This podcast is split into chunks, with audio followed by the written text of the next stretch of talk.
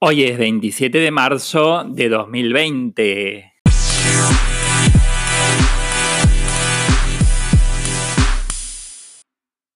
Esto es Bits de Filosofía.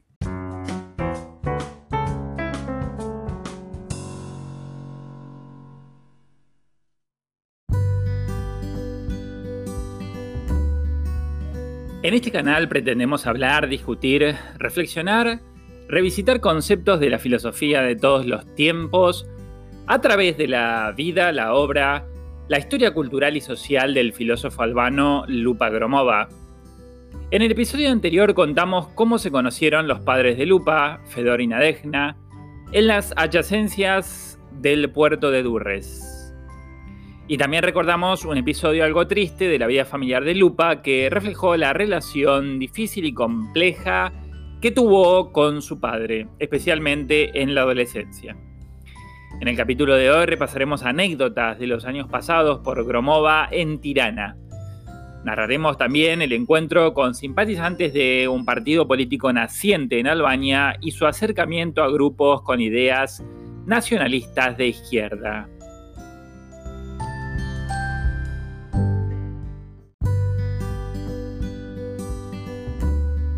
Los años pasados en Tirana por el joven Gromova fueron muy importantes desde el punto de vista de las relaciones que estableció y de los grupos con los que se relacionó, que fueron formando su manera de pensar y también su conducta.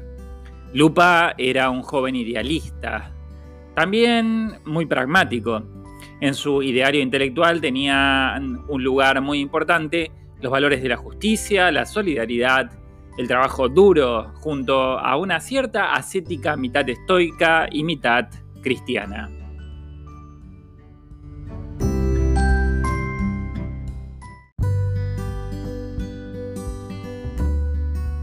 El primer año de su estancia en la nueva capital del país lo dedicó una parte a ayudar de diversos modos a Madame Camille en una especie de pacto tácito a cambio de casa y comida.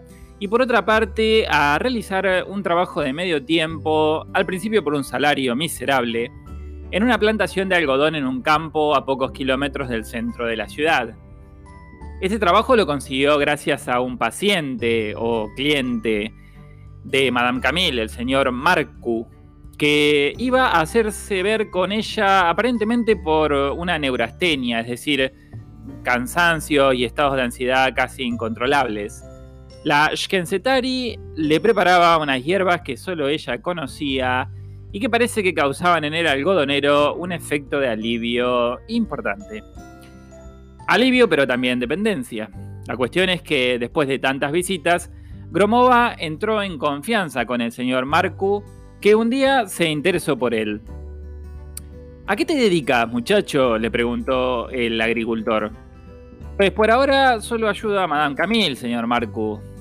Le organizo la consulta y realizo compras de algunos de los productos que utiliza con los pacientes. Estupendo, comentó el señor Marcu.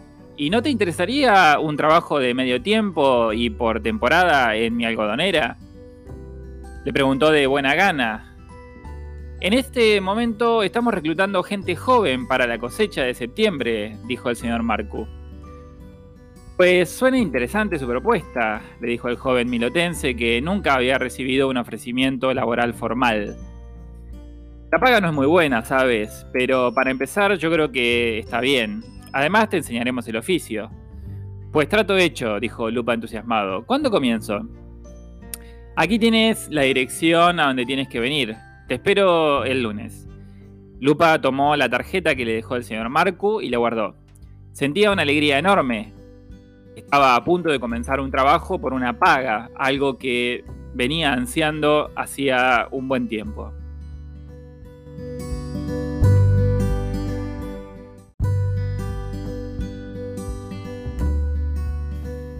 Lupa Gromova comenzó un intercambio epistolario con su hermana tres años menor, justo cuando empezó su trabajo en la algodonera del señor Marcu. Su intención era no cortar totalmente los lazos con su familia, especialmente con sus hermanos. Y Astrid, además de hermana, había sido siempre la persona con la que más confianza había desarrollado, convirtiéndose los últimos años de la vida en la casa familiar en su compañera de juegos y confidente. Algunas tardes de domingo en Milot, después de atender los oficios religiosos junto a su madre, pues Fedor no asistía a la iglesia ortodoxa local por encontrar muy larga la misa, los chicos salían a jugar a una zona de campo abierto frente a la propia casa. Bujar, el más pequeño de la familia, era un niño enfermizo de una salud muy débil, por lo que se había convertido en un consentido de sus padres. Además, la diferencia de edad no favorecía la relación con Lupa, pues los intereses de ambos eran muy distintos. Cuando su hermano mayor pensaba en escapar de la casa, Bujar recién tenía 12 años y era muy dependiente, sobre todo de su madre.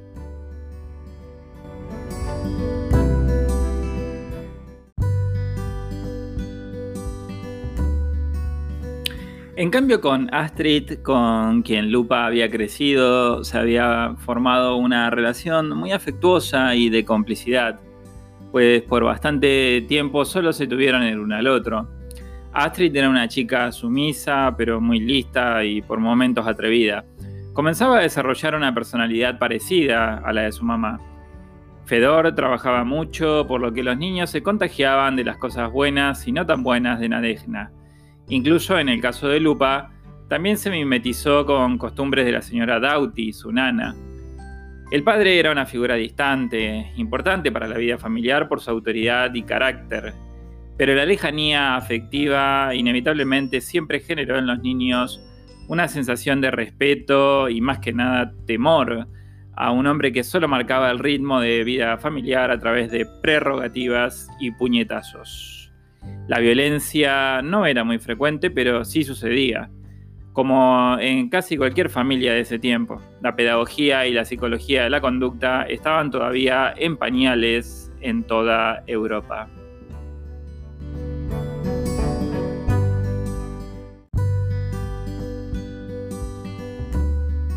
Joaquín Blona, un biógrafo ya mencionado de Gromova, Conserva la primera carta que el albano le envió a su hermana desde Italia. A continuación leemos algunos fragmentos.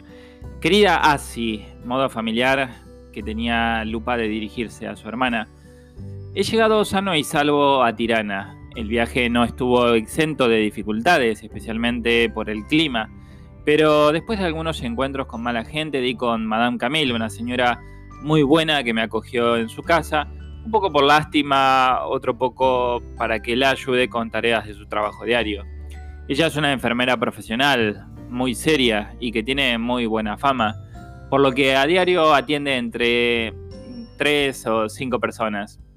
Algo que le da un muy buen pasar. Yo le ayudo desde mi llegada a su hogar con sus tareas, especialmente organizando su agenda y haciendo compras para sus tareas de enfermería.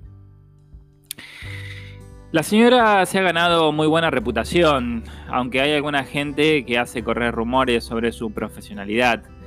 Es que a veces atiende casos complicados que no solo necesitan una atención primaria, sino también una atención médica y ella los atiende igual. Alguna gente ha insinuado que la denunciarían ante la policía, pero su fama de gran sanadora y el no haber cometido ningún error, ni pequeño ni grande, hace que pueda continuar con su, con su consulta en el 14 de la arruga Mema. ¿Cómo están tus cosas? ¿Qué tal las clases en el liceo? Espero que todo muy bien. Cuando puedas me cuentas sobre mamá y papá. A ellos también los extraño, no tanto como a ti y a Bújar, pero también mis sentimientos por ellos se mantienen. Cuento que la semana próxima comenzaré a tener un trabajo remunerado. Empezaré tareas de cosecha y acopio de algodón en una plantación no muy lejana del centro de Tirana. Por aquí las actividades agrícolas siguen siendo importantes. La plantación pertenece a un paciente de Madame Camille, el señor Marcu. De este modo, podré aportar a la manutención en esta casa y ahorrar algunos leques para el futuro. Todavía no tengo muy en claro a qué me dedicaré, pero tengo un presentimiento de que mi vida no pasará por dedicarme totalmente al algodón. Cuida de nuestra biblioteca, te aprecio mucho y te extraño, especialmente nuestros juegos de los domingos y algunas de nuestras charlas profundas. Siempre supiste escucharme como nadie. Con cariño, tuyo, Lupa.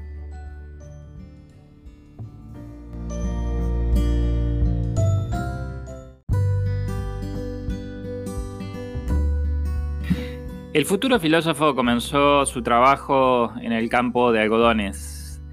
Allí conoció a mucha gente. La mayoría de los obreros eran personas de condición humilde, pero trabajadoras y de gran corazón. Una persona con la que entablaría un vínculo importante sería un tal Goran Padruj, un sureño que había viajado a Tirana a probar suerte. Goran Padruj era un muchacho de su edad, inteligente y con necesidad también de comenzar a trabajar. Su verdadera, su verdadera vocación claramente no era la agricultura. Era un muchacho al que le gustaba escribir y por herencia familiar estaba ideológicamente comprometido con la izquierda, que estaba comenzando a conocerse precariamente y de modo incluso clandestino en la ideología del marxismo. Padruj Después de entrar en confianza con Lupa, lo invitó un día a una asamblea, según sus propias palabras, de amigos marxistas que se reunirían a leer libros casi desconocidos. Uno de ellos se llamaba El Capital, escrito por el filósofo que le daba nombre a este movimiento, no solo intelectual, naciente en toda Europa. Lupa accedió de buena gana, pues vio en esa invitación una forma de seguir conociendo gente y estableciendo relaciones.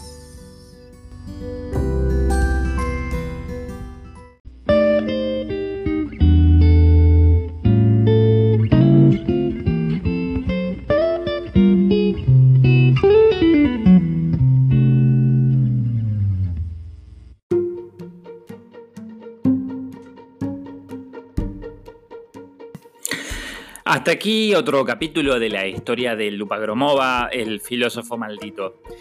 No dejes de visitar nuestra página de Facebook, Bits de Filosofía, y de darle like. Allí actualizamos todos los viernes esta historia de vida, de drama, de alegrías y por supuesto también de filosofía. Además de nancor.fm nos encuentras en Spotify como Bits de Filosofía, también en iTunes, en Twitter como arroba jpviola y en Instagram como arroba jpv1978. Por último, si te gusta mucho nuestro programa, también puedes hacerte nuestro micromecenas en patreon.com, donde nos encuentras como Bits de Filosofía.